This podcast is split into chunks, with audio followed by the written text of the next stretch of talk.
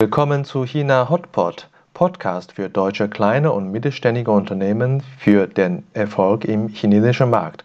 Mein Name ist Xiaolong Hu, Ihr Gastgeber.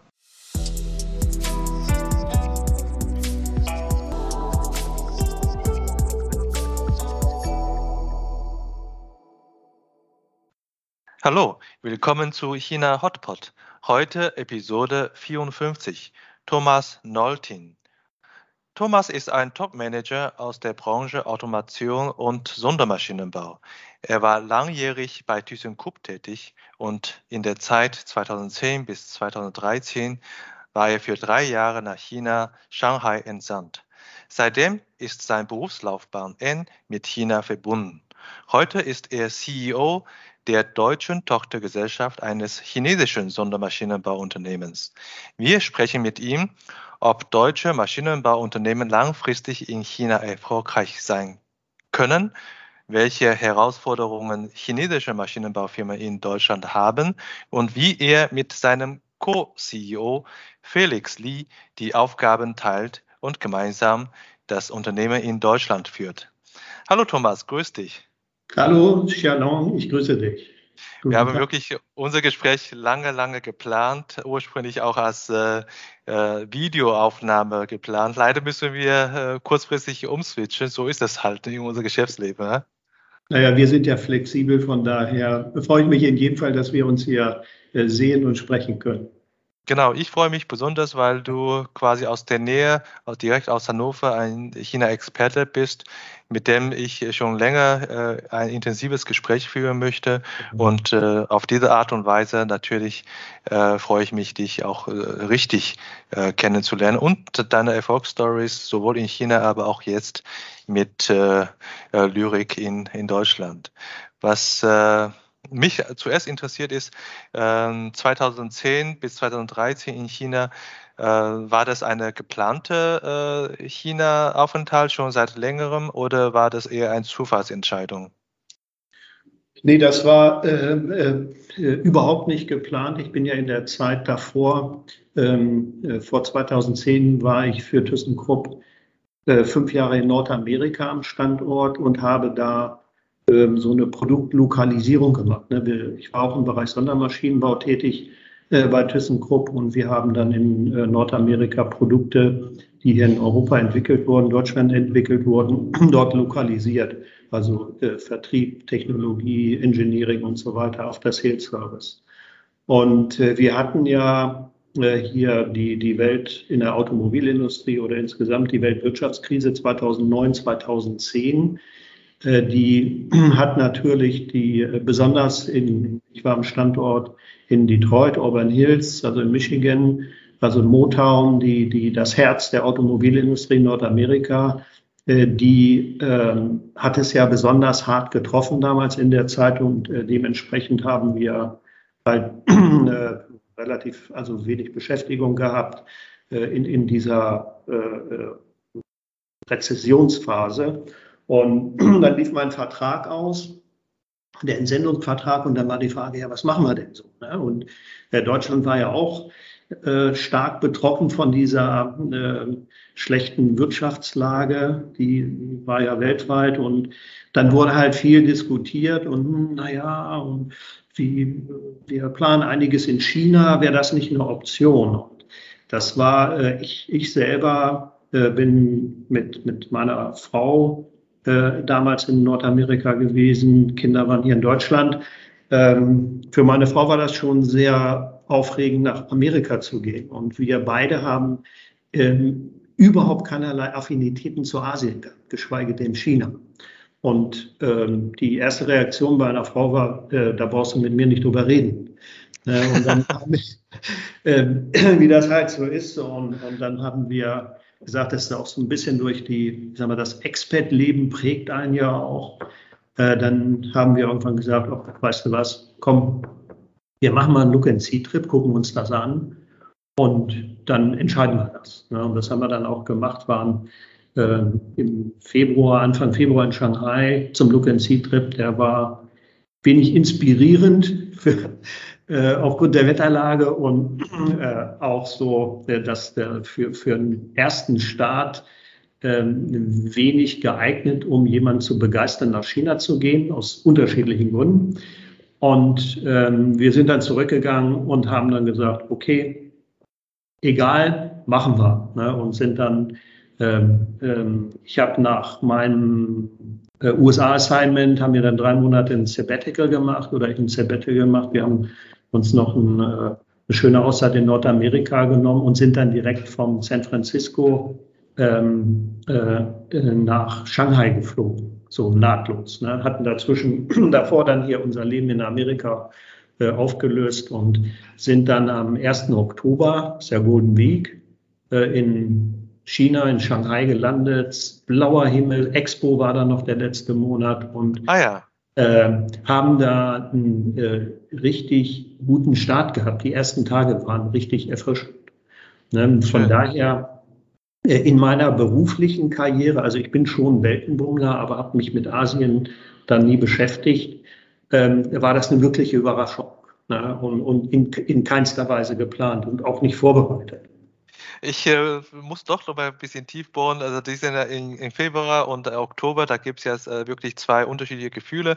Aber was, was waren, also außer Wetter, du hast ja ausführlich beschrieben, wie die Wetterunterschiede ja. in Februar und in Oktober sind. Kenne ich natürlich als Shanghai äh, sehr gut. Ähm, aber was sind dann so die sonstigen Sachen, die in Februar, die dir äh, vielleicht weniger begeistert hat, aber in Oktober vielleicht doch mit äh, eine Rolle gespielt haben? Naja, die haben äh, die, die oder der Look and See Trip war relativ schlecht organisiert vom Unternehmen.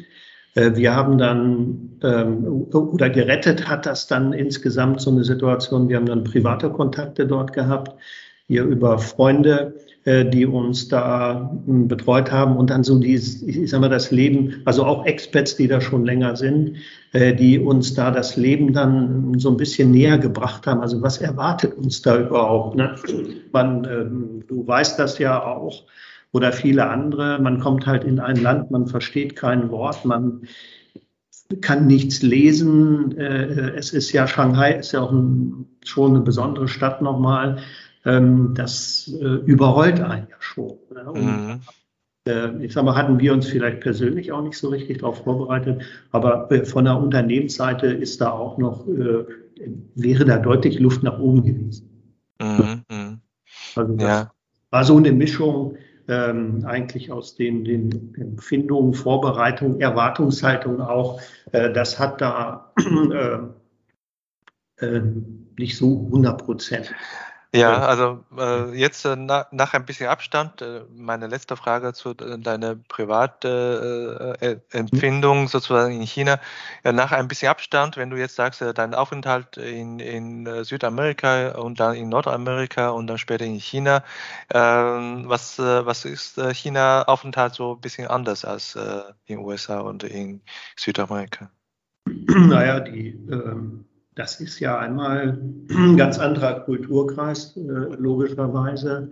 Die, ähm, das Leben in der Großstadt, ne, hier Shanghai 30 Millionen äh, äh, Mitwohner da, äh, ist natürlich eine, eine, ganz andere Kategorie und die, äh, die, die Arbeit oder die, die Kultur auf der Arbeit oder der Arbeitsstil ist ja ein ganz anderer und, und mich hat äh, immer noch schwer beeindruckt auch die ich an meine Aufgabe war dann da auch ein Team aufzubauen, also mit, mit chinesischen Kolleginnen und Kollegen, äh, diese, diese, dieser Wille, da äh, gemeinsam was zu schaffen auch. Das ist, äh, hat mich nach wie vor beeindruckt und ähm, da, das ist in der westlichen Welt weniger ausgeprägt, zumindest nach meiner Wahrnehmung. Ja, ja. Das hat dich ja so weit äh, beeindruckt, dass du äh, später, nachdem du wieder in Deutschland bist, weiterhin äh, dein Berufsleben eher mit China geknüpft, geknüpft hast. Ja, und ähm, äh, wie ist eigentlich später äh, deine, deine China-Berufslaufbahn? Kannst du uns das mal erklären? Naja, ich bin ja 2013 äh, zurück und, und bin, habe mich dann 2015 hier als Berater für deutsche und chinesische Unternehmen äh, selbstständig gemacht und die in die, die ja, lokalen Märkte begleitet. Ähm, und äh, habe in der Zeit in China wieder erwarten, habe ich mich dort äh, ausgesprochen wohlgefühlt, also auch, ich sag mal, privat und auch im, im Geschäftlichen und äh, habe da, ich sag mal, die Inspiration dann aufgenommen, zu sagen, Mensch, das wäre ja was, was man äh, auch äh, später weitermachen könnte und dann diese Erfahrung, die man äh, dort gesammelt hat, äh, irgendwo auch nochmal weiterzugeben und weiter zu nutzen. Ne, und das ist ja letztendlich auch das, was ich äh, äh, heute mache, hier in so, so richtig tief eingetaucht, hier in einem chinesischen mittelständischen Unternehmen, ähm, da das, das Gelernte nochmal anzuwenden oder versuchen anzuwenden und äh, natürlich jeden Tag immer wieder neue Erlebnisse zu haben. Also das ist, das finde ich das Faszinierende. Äh, also ich beschäftige mich ja jetzt so zehn Jahre gut mit China. Ich verstehe es immer noch nicht, muss man ehrlich sagen. Ist, äh, mhm. Wir mhm. leben ja in so unterschiedlichen Kulturen und Denkweisen auch, dass man äh, doch immer wieder vollkommen unerwartete Überraschungen erlebt. Ne? Ja, also das finde ich eine sehr offene und auch sehr ehrliche Meinung, weil ich empfinde selber sogar auch zu China. Je mehr man über China weiß, desto weiß man, dass man nichts weiß. Ne? Das ist so. Ja, ganz genau. Ja, ja. Ich glaube, das ist ein griechischer äh, äh, Philosoph, der das, äh, das gesagt hat. Aber in auf Chinesisch gibt es auch sowas Ähnliches. Ähm, äh, ohne Frage, das ist, äh, das hat dich äh, schon sehr beeindruckt und dann später die Station, wo du jetzt gerade bist, als CEO für Lyrik, das ist sehr, sehr spannend und äh, dennoch mache ich nochmal eine, eine, eine kurze Station zwischen äh, Lyrik und, äh, und China. Äh, was sind aus deiner Sicht die erfolgreichsten äh, Projekte, die du in Zusammenhang äh, China oder chinesischer Markt gemanagt hast oder angeleiert hast? Ähm, das, äh, egal, das ist, ob du in Funktion von ThyssenKrupp damals tätig war oder später als Berater, das würde mich einfach mal interessieren. Ja, aus meiner Sicht äh, ähm, zu dem Punkt, was, äh, äh, wo, was in jedem Fall erfolgreich war, ist die, das Projekt, was ich da mit äh, für ThyssenKrupp gemacht habe, die Lokalisierung von diesem äh, Produkt Sondermaschinenbau. äh, das, äh, nach wie vor sehr erfolgreich äh, in, in, angewendet oder verkauft wird hier in der chinesischen Automobilindustrie, also bei chinesischen oder auch bei Joint Venture Partnern, also hier internationalen ähm, Kunden. ich habe interessanterweise so meine, noch immer gute Kontakte zu meinem Kernteam Kolleginnen und Kollegen aus der Zeit. Äh, also da haben sich dann auch neben der Arbeit auch sehr äh, nachhaltige Freundschaften entwickelt. Äh, das, das finde ich sehr erfreulich.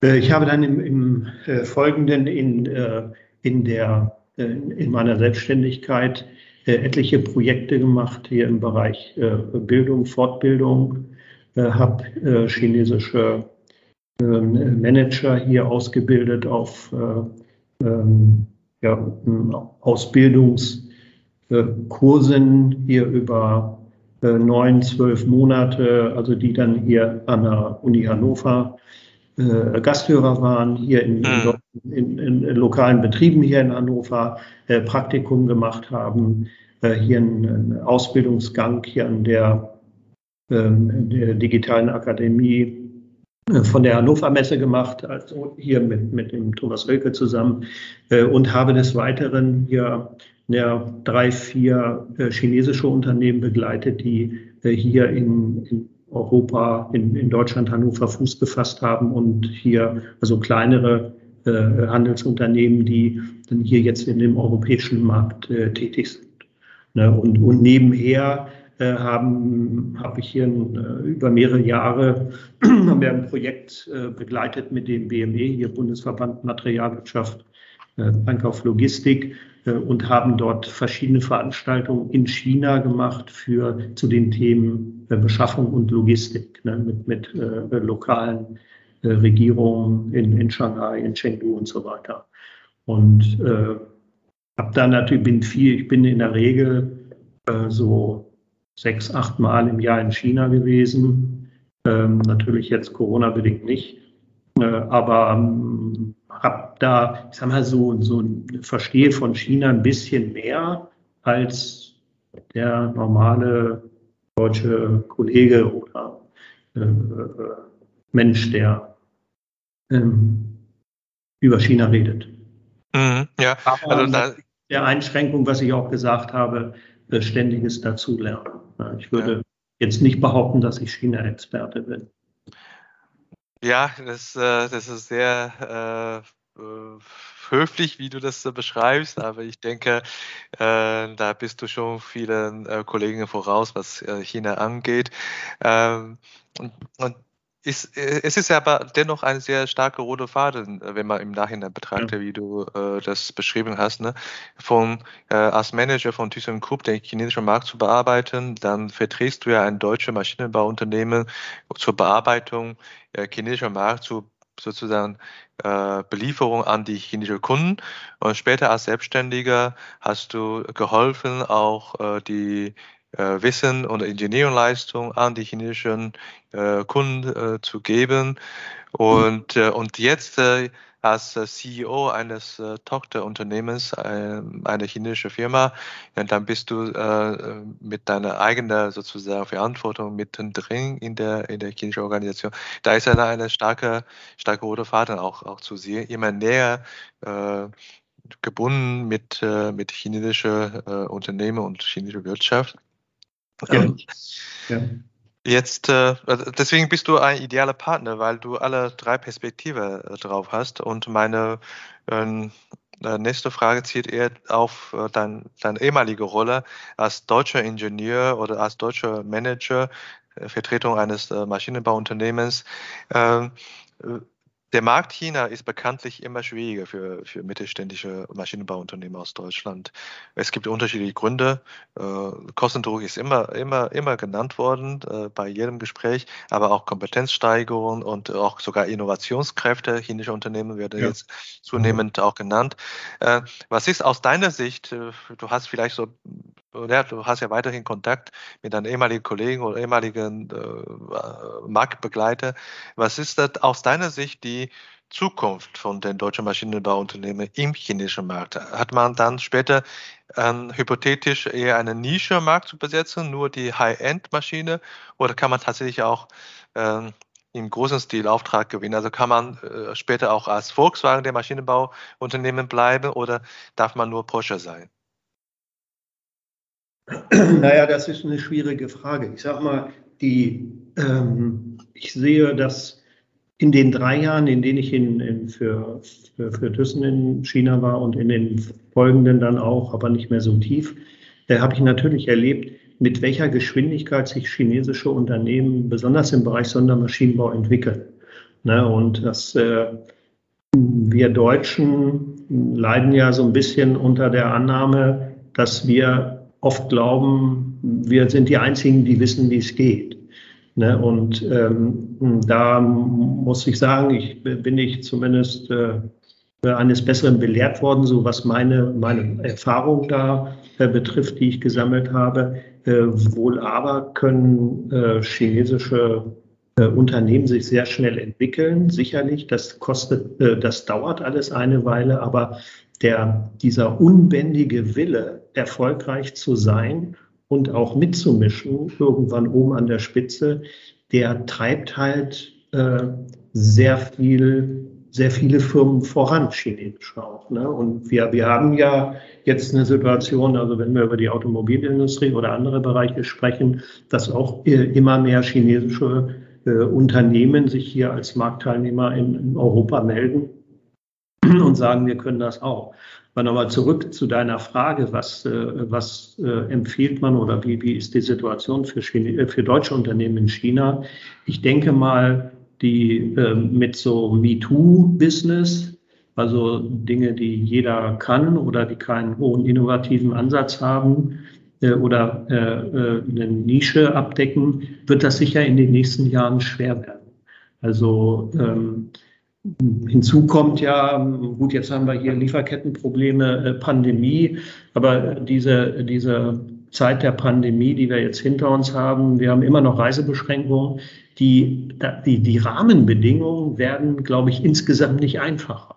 äh, um äh, in China Geschäfte zu machen. Und von daher muss man ähm, sich als deutsches Unternehmen da schon äh, richtig drauf konzentrieren. China ist immer eine Chefsache für deutsche Unternehmen. Das macht man mal nicht so eben. Ja, probieren wir mal aus, mal gucken, ob wir da äh, Geschäft äh, generieren können, sondern muss akribisch vorbereitet, betreut und, und dann von der obersten Leitung auch äh, geführt werden. Ja. Und dann kann man erfolgreich sein, vorausgesetzt man, man hat die Bereitschaft, sich da kulturell auch da einzutauchen, so mitzuschwimmen in dem großen äh, Teich auch, weil das, das ist ja, du kennst das auch, die essen gehen, ein bisschen trinken gehen, das Rauchen oder so. Es gibt ja so verschiedene Dinge, die wir hier in, in Deutschland mittlerweile verpönen oder wegen Compliance auch gar nicht gehen. Da, das sind halt einige äh, Funktionalitäten und, und auch äh, äh, Regeln, kulturelle äh, Aspekte, die man schon beachten sollte, um dann auch wirklich dabei zu sein. Mhm. Und, das äh, ähm, bedeutet natürlich, dass man das auch möchte, sich darauf einlassen äh, und, und dass man natürlich auch die Möglichkeiten hat. Aber China, also der Weg nach China ist natürlich ein Riesenmarkt, das brauche ich nicht zu sagen. Äh, äh, ist natürlich sehr spannend und kann sehr lukrativ sein. Aber es ist nie ein äh, Selbstläufer. Mhm, nie ein Selbstläufer. Mit dem MeToo-Projekt kann man auch nicht gewinnen. Das heißt, man muss schon die hochwertige oder besondere oder, oder sonderentwickelte Lösung äh, anbieten aus Deutschland. Ähm, äh, nachgehakt, also die, die Lösung aus Deutschland direkt in China äh, einzusetzen, vielleicht geht es auch nicht mehr. Zumal geht es kostenmäßig nicht und dann vielleicht auch die äh, Anwendungsszenarien passen häufig auch nicht mehr. Und ist es da, äh, was ist da für die deutschen Unternehmen da was wirklich zu tun? Ja, du musst in jedem Fall als deutsches Unternehmen den Plan haben, äh, vor Ort zu lokalisieren, zu produzieren auch. Du musst äh, idealerweise äh, Innovation in China vorantreiben. Das heißt, die Produkte dort entwickeln, Produkte für den Markt auch lokalisieren oder auch gezielt entwickeln, einfach um den, die Anforderungen des Marktes denen auch gerecht zu werden. Das ist ja hier, was der Deutsche gerne hat jetzt oder gerne kauft an Maschinenbau, äh, ähm, ist ja nicht zwangsläufig das, was ein typischer Kunde in China auch kauft. Ne? Mhm. mhm. Diese, die, äh, die Ausprägung oder, oder dieses äh, äh, Local Innovation oder, oder maßgeschneiderte Produkte für den lokalen Markt.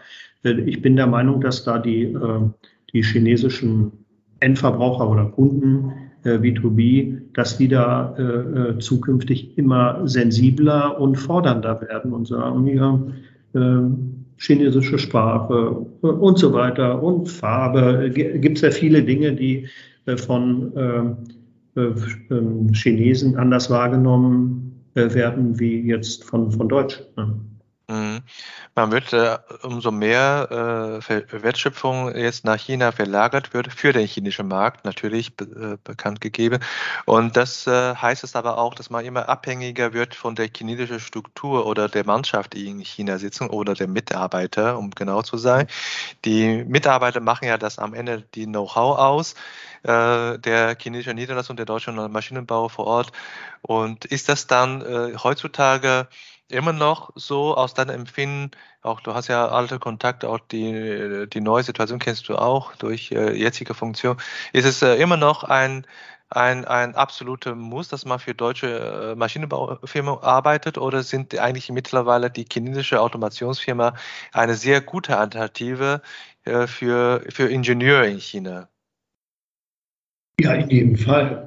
Äh, wie ich äh, vorhin oder eben gerade schon gesagt habe, da die, die chinesischen Unternehmen haben ja äh, da enorm aufgeholt auch und, und generell auch, wenn nochmal auf die Frage, was muss ein Deutscher da machen? Natürlich muss ich ein lokales Team auch haben. So die hier zu meinen Zeiten und davor war es ja immer, waren die Experts da alle, die das äh, chinesische Unternehmen von, von deutschen Firmen geleitet haben. Das ist natürlich nicht unbedingt zielführend ne?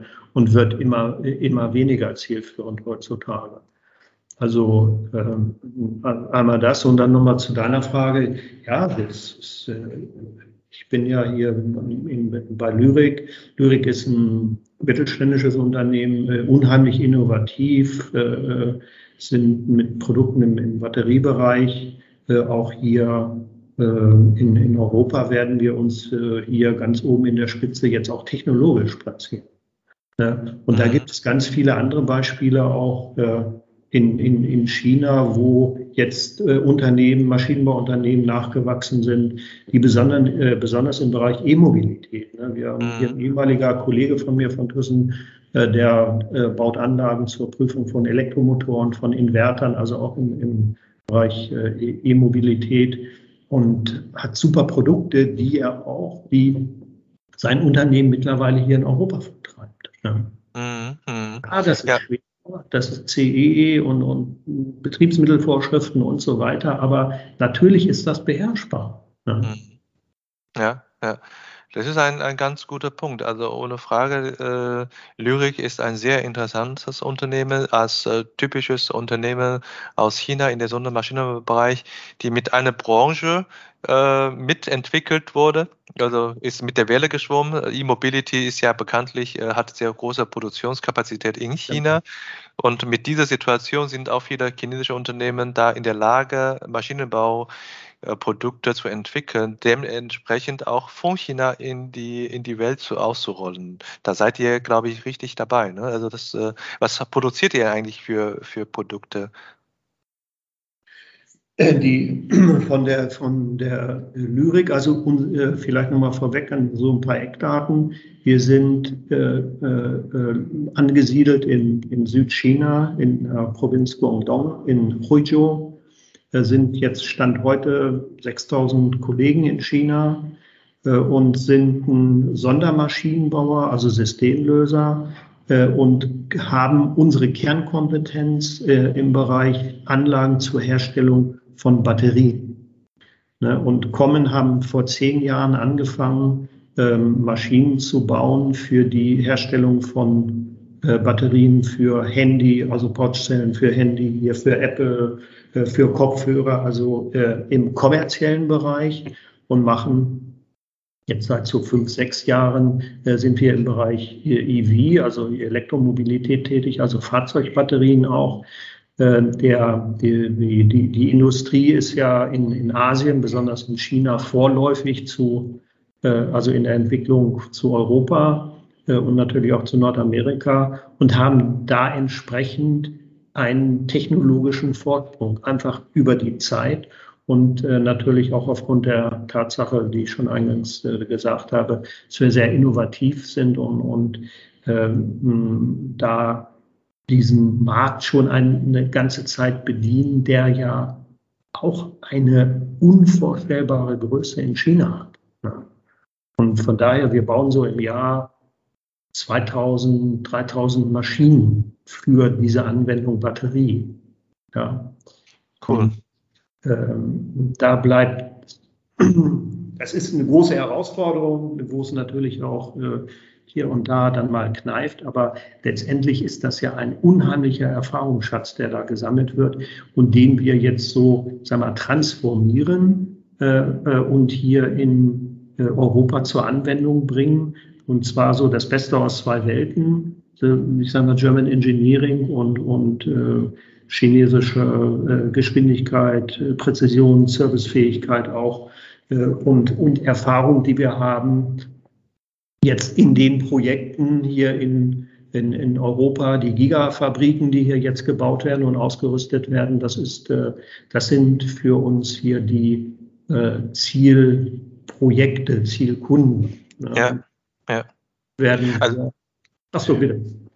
Entschuldigung, äh, ohne Frage, ihr seid äh, super erfolgreich. Mit 6000 äh, Mitarbeitern ist ja schon der, ein Riese unter den Maschinenbau- oder so Automationsfirmen in China, die jetzt ähm, über, überall aufkommen. Es gibt ja einen, einen Boom äh, äh, so richtig äh, Start-ups in der Automationsbereich.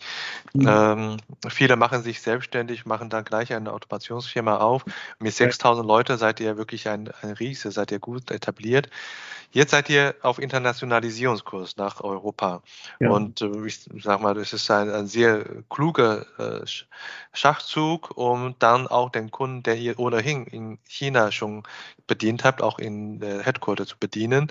Ähm, dennoch, ich denke mal, das ist äh, auch umgekehrt äh, ist sicherlich auch nicht einfach, wie deutsche Unternehmen in China, chinesische Unternehmen in Deutschland ist sicherlich auch nicht einfach. Hm, was sind dann die konkrete die, äh, die Herausforderungen für euch? In der Tat sind, äh, sind das große Herausforderungen. Ja, wir haben äh, also einmal ist äh, hier von den Kollegen in China sprechen nur ganz, ganz wenige Englisch. Deutsch sowieso nicht. Und äh, da haben wir einmal das Thema Kommunikation, Know-how-Transfer. Ne, das, äh, äh, da muss man Lösungen haben. Wir sind hier jetzt, äh, Stand heute, 30 Kolleginnen und Kollegen, zwei Drittel Chinesen, also die hier in Deutschland studiert haben, sind hier multisprachlich, also jeder spricht hier also mindestens zwei oder eher drei Sprachen auch, um, um da auch eine Brücke bauen zu können. Ähm, wir haben natürlich eine weitere Herausforderung, ist, dass ähm, ähm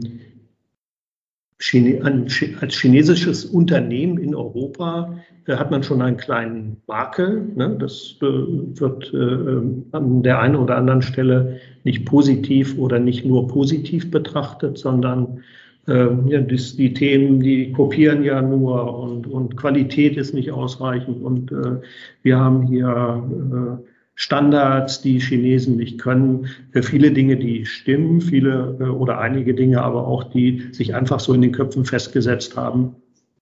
Und, und von daher war es für uns hier eine sehr große Herausforderung, die äh, europäischen Kunden davon zu überzeugen, äh, zu sagen, ja, wir sind ein chinesisches Unternehmen mit vielen Vorteilen, Geschwindigkeit, Kosten äh, und so weiter. Aber wir, äh, wir liefern hier, wir sind hier die, äh, eine deutsche, äh, ein deutsches Unternehmen, machen eine Schnittstelle hier, äh, Deutsch, äh, deutsches Unternehmen zum deutschen Kunden auch, sprechen eure Sprache und koordinieren alles dahinter dann mit, mit unserem Headquarter, mit dem Stammhaus in China. Und ähm, da haben wir ähm, halt, ich bin ja auch nicht mehr so der Jüngste, also oder andersrum gesagt, ich habe ja sehr viel Erfahrung und habe auch ein großes Netzwerk, äh, habe noch so ein paar, äh, ein, zwei, drei, vier andere Kollegen mit einem ähnlichen Profil, also die äh, deutsche äh, Ingenieure sind. Und, und diese Mischung, die wir da äh, kreiert haben, ist äh, ausgesprochen positiv aufgenommen worden hier im Markt. Und äh, da haben wir auch uns, und da hat uns äh, witzigerweise, kurioserweise Corona geholfen. Äh, da haben wir einen kleinen Vorsprung auch vor anderen äh, äh, Marktbegleitern äh, aus dem asiatischen Raum, die sich jetzt gerade auch in der Branche hier mit, mit betätigen. Ja. Mhm, mhm. Und ihr habt ja eine ähm Doppelspitze-Konstellation im genau. Unternehmen, in eurer äh, äh, deutsche Niederlassung sozusagen. Das ist durchaus unüblich äh, nach chinesischer Führungskultur. Wer hat diese Idee gehabt und äh, wie empfindest du diese Konstellation? Ja, da sage ich gleich mal. Ich wollte noch eine Herausforderung, vielleicht das äh, für mich nochmal ein wichtiger Punkt. Entschuldige, ja, klar. Die äh, was auch noch erschwerend ist und wo ich äh, glaube, dass es noch immer schwieriger wird, so die Institutionen in Deutschland, Banken, Versicherungen und andere, äh, werden äh, immer kritischer, wenn irgendwo äh, China im Hintergrund ist. Ne? Also das ist auch noch ein Thema, mit dem wir uns hier beschäftigen, leider unnötigerweise. Äh, also mhm. äh, das, das nochmal abschließend dazu. Aber jetzt deine Frage zur Doppelspitze. Ja, ja Doppelspitze. Die, die, äh, das ist eine besonders gute und spannende Frage. Wer ist da drauf gekommen? Drauf gekommen ist unsere, also unsere Chefin, also hier die, die uh, Louise Lu, die den äh, äh, International Business Bereich äh, leitet. Die ist so alt wie meine Tochter. Ähm, die hat, äh, ist deren Verantwortung ist strategische Entwicklung, besonders internationale Business. Und äh, die hat vor 2017 das erste Mal hier so zwei, drei Leute hergeschickt nach Europa, so auf Messen. Äh, Hannover Messe 2018 habe ich Lyrik das erste Mal kennengelernt und äh, bin dann quasi von Luis verfolgt worden, sage ich jetzt mal. So. Okay. Die chinesische Hartnäckigkeit, du kennst das. Äh, wo sie gesagt hat, Thomas, du, äh, wir wollen hier in Europa was machen. Wir brauchen dich an Bord. Ne? Und äh, ich habe äh, da noch andere Projekte gehabt und mir gesagt, ja, okay, Mamalai, ne, im Chinesischen mal langsam und so, das kriegen wir schon irgendwie hin.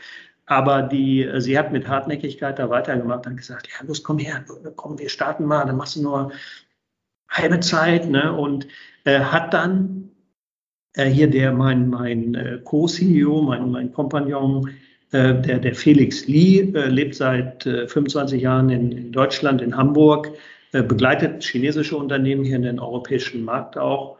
Und äh, sie hat dann äh, äh, gesagt, hier, wisst ihr was, komm mal her, macht das mal zusammen, dann wird das besser. Ähm, und das war wirklich weitsichtig. Ich habe das anfangs gar nicht verstanden. Äh, aber natürlich mit dem Hintergrund, also auch meine, die, die Louise spricht ein bisschen Englisch, aber nicht so viel, dass man jetzt geschätzt Themen im Detail besprechen könnte. Und, und somit haben, hat der, der äh, Felix bedient halt die komplette Kommunikation äh, mit dem Headquarter, also mit dem Führungsteam. Ne? Mhm. mhm. Wir sind ja seit 1.7. an der Börse in China auch. Das heißt, wir haben auch nochmal andere Wahrnehmung nach außen hin und haben auch äh, daraus äh, ableiten natürlich andere Anforderungen auch noch in der Kommunikation nach innen und nach außen. Und ähm, ich glaube, jetzt so im, nach rückwärts betrachtet, dass die, ähm, die, die Tatsache, dass wir die Doppelspitze haben, ist der Garant dafür, dass wir so erfolgreich sind. Das wäre sonst nicht in dem Maße äh, äh, der Fall gewesen. Mhm die Arbeitsteilung, du hast so ein bisschen äh, angedeutet, äh, die Kommunikation in die Headquarter übernimmt eher der Felix und du übernimmst eher äh, das Geschäft äh, in Richtung äh, deutsche Kunden und äh, Lieferanten oder wie ist das die, die Zusammenarbeit? Nee, wir haben ähm, Gut, wir haben so, ich sag mal, zu Anfang haben wir, so, sind wir so eine Spaghetti-Matrix-Organisation, so ein Start-up gewesen und je, alle haben alles gemacht. Ne? Äh, wir haben uns jetzt im, im Zuge der, ähm, äh, des Wachstums und auch der Tatsache, dass wir hier jetzt mal organisiert Projekte abwickeln, die Aufgabe geteilt. Also der, der Felix macht Business Development für alle Kunden. Ne? Wobei ähm, man darf eins nicht vergessen, wir haben äh, so ein CATL, Farase. Es gibt ja auch etliche chinesische Batteriehersteller, die jetzt hier im europäischen Markt partizipieren. Ähm, die lassen sich natürlich chinesisch sehr gut ansprechen. Ja, klar. Mhm.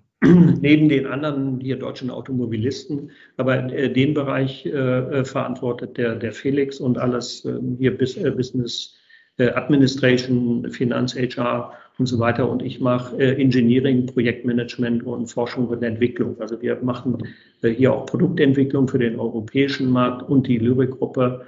Und, und dann, ich mache so Technik und, und äh, äh Felix macht BD und, und äh, Admin. So also ist die Teilung. Aber letztendlich haben wir natürlich ähm, persönlich äh, ein sehr gutes Verhältnis äh, äh, und machen die Dinge schon zusammen. Ne? Aber natürlich hat jeder seinen Verantwortungsbereich. Mhm. Aber ohne diese Doppelspitze keine Chance, wirklich. Wie zufrieden seid ihr eigentlich mit dem Standort äh, Hannover? Ich meine, Hannover ist nicht der, einer von den äh, Hot Regions für viele chinesische ja. Investoren. Na, es gibt ja Düsseldorf, München, äh, Hamburg auch, ne, Berlin. Äh, aber so alles so äh, vom Westen nach Osten, von Norden nach Süden, aber in der Mitte vergisst man auch häufig. Aber ihr seid ja wirklich in der Mitte, Hannover. Äh, wie zufrieden seid ihr denn? Ja, ich habe, das ist übrigens das ist eine gute Frage. Ich habe äh, anfangs sehr, sehr viel Mühe äh, aufwenden müssen, um meine äh, Gesellschafter, Chefs davon zu überzeugen, dass Hannover auch ein guter Standort ist, weil man kennt ja natürlich keiner in China. Ne? Und ich bin gebürtiger Langhagener, also äh, das ist natürlich erstmal eine, eine, ich sag mal, emotionale Bindung hier, aber ich, du, du weißt das, ich bin ja auch der Hannover Messe sehr, sehr verbunden. Und ich glaube, dass der Standort Hannover hm, komplett unterschätzt wird und vielleicht auch nicht dann auch noch besser kommuniziert werden kann. Wir sind hier geografisch in, in Deutschland super. äh, positioniert. Äh, wir haben Flughafen hier vor der Tür. Also ich gucke ja fast auf die Rollbahn hier aus Gottzhorn. Äh, die, die Autobahn ist vor der Tür, auch wenn die immer verstopft ist. Wir können Züge Ost-West, also sind ja hier das Kreuz, ne, was du gesagt hast, äh, Nord, Süd, Ost, West. Äh, und äh, jetzt hier von hier nach Amsterdam, das der Hub hier zu einem internationalen Destination. Also ähm, äh, Toppi. Und ähm, wir haben enge Kontakte zur Uni äh, Hannover, wir haben enge Kontakte zur Uni äh, in, in Braunschweig auch. Äh, wir sitzen hier natürlich in der Nähe von Wolfsburg, wo ja auch ein bekanntes Automobilunternehmen ist. Wir sitzen quasi neben der zukünftigen Gigasalz, die, die Batteriefabrik, die, die VW-Konzern plant. Äh, und äh, von daher, äh, das ist für mich einer der besten Standorte in Deutschland, muss ich ganz ehrlich sagen, nicht nur, weil ich hier geboren bin. Und hinzu kommt auch, wenn, wenn, du warst das auch, wenn du mal in Mietenspiegel reinguckst und München und Hannover mal vergleichst, wir haben ja ein Büro in München auch, ähm, das ist schon schön hier. Mhm. Ja, sehr schön. Mit den warmen Worten für den Standort Hannover äh, kommen wir so zum Ende unserer inhaltlichen äh, Part von dem, äh, von dem Interview. Und äh, ich habe zum Schluss noch ein paar äh, persönliche Fragen, häufig für meine Gäste. Wenn du auch ja. noch äh, nichts dagegen hast, bitte um kurze, kurze äh, Antwort. Ja. Äh, du warst in China sicherlich nicht nur in Shanghai, sondern woanders auch äh, gewesen, auch durch deine spätere Tätigkeit. Welche Stadt gefällt dir am besten? Ähm, Chengdu. Chengdu, oh, das ist äh, eine sehr häufig genannte Stadt. Ja. ja. Und, Und was. Chichi, äh, danach Chichiha, aber das die kennt ja keiner. Chichiha, äh, tatsächlich. Ja. ich ja. habe äh, in dem Podcast äh, vor dir, der, der Gast, äh, äh Herr Weinkellner, der, der war auch in Chichiha, aber als äh, Englischlehrer tätig. Das hat er ja auch gesagt. CGH, äh, ich, ein Satz ist noch mir hängen geblieben. Draußen ist das Wetter kalt, unser Herz ist warm und so. Das ist ganz, so. ganz genau. Ja, ich bin ein paar Mal gewesen und äh, ich bin eh, also Dongbei-Freund, also da hier den Nordosten mache ich ganz gern. Ja. ja, sehr schön. Ah, und äh, jetzt bin ich gespannt. Was ist dein Lieblingsessen? Dongbei oder eher, eher woanders oder erst Sichuan? Mein Lieblingsessen ist äh, Tomate mit Ei also von Chinesisch. Ne? Und äh, äh, jetzt von der Region äh, finde ich das Essen im Süden wirklich exzellent. Also ja, ja. ja das glaube ich. Da ist es äh, auch wirklich gut. Also da so. Changchun Chichiha ist auch gut, äh, aber ich würde sagen, äh, das beste Essen eindeutig im Süden. Ja, klar, klar. Ähm, hast du äh, auch äh, einen, äh, eine Empfehlung für, du, du bist beschäftigt, aber früher hast du vielleicht mit China so beschäftigt, mit einem Film oder ein, ein Buch oder äh, eine besondere äh, äh, Kunst, was du empfehlen kannst, um die chinesische Kultur näher zu kennenzulernen? Ehrlich gesagt nicht, einfach hinfahren, erleben. Ich bin so mehr so ein Pragmatiker. Genau, ganz pragmatisch ist auch vielleicht ein, ein Tipp von dir. Wer äh, aus deinem Kreis ist, könnte noch auch äh, für meinen Podcast als ein China-Experte in Frage kommen?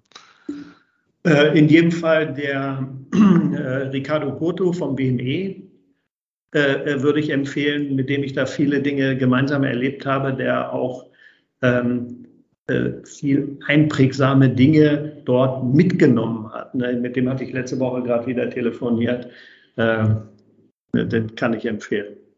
Sehr schön. Thomas, vielen, vielen Dank für deine Zeit aus deinem äh, hektischen äh, Leben, diese eine Stunde rausgeschnitten. Das äh, freut mich sehr und äh, hoffentlich finden wir noch ein, ein Zeitfenster, wo wir wirklich mal face-to-face -face uns treffen können. Ja, wunderbar. Kriegen wir hin. Ich danke dir für die Möglichkeit, hier gemeinsam zu plaudern und hoffe, dass das für den einen oder anderen interessant war. Ich wünsche dir einen schönen Tag, schönes Wochenende. Dankeschön. Ciao. Tschüss. Bye bye. Ciao. Das war unsere heutige Episode. Ich bin Xiaolong Hu, Ihr China-Coach für Ihren Geschäftserfolg. Wenn Sie als deutsche KMU noch mehr über China wissen möchten, empfehle ich Ihnen unsere kostenlose englischsprachige Webinarserie China Webinar zu besuchen. Oder schreiben Sie gerne eine Mail an mich persönlich unter der Webseite china-team.de. Mit über 100 China-Experten können wir Ihnen gerne weiterhelfen. Bis nächstes Mal und 再见.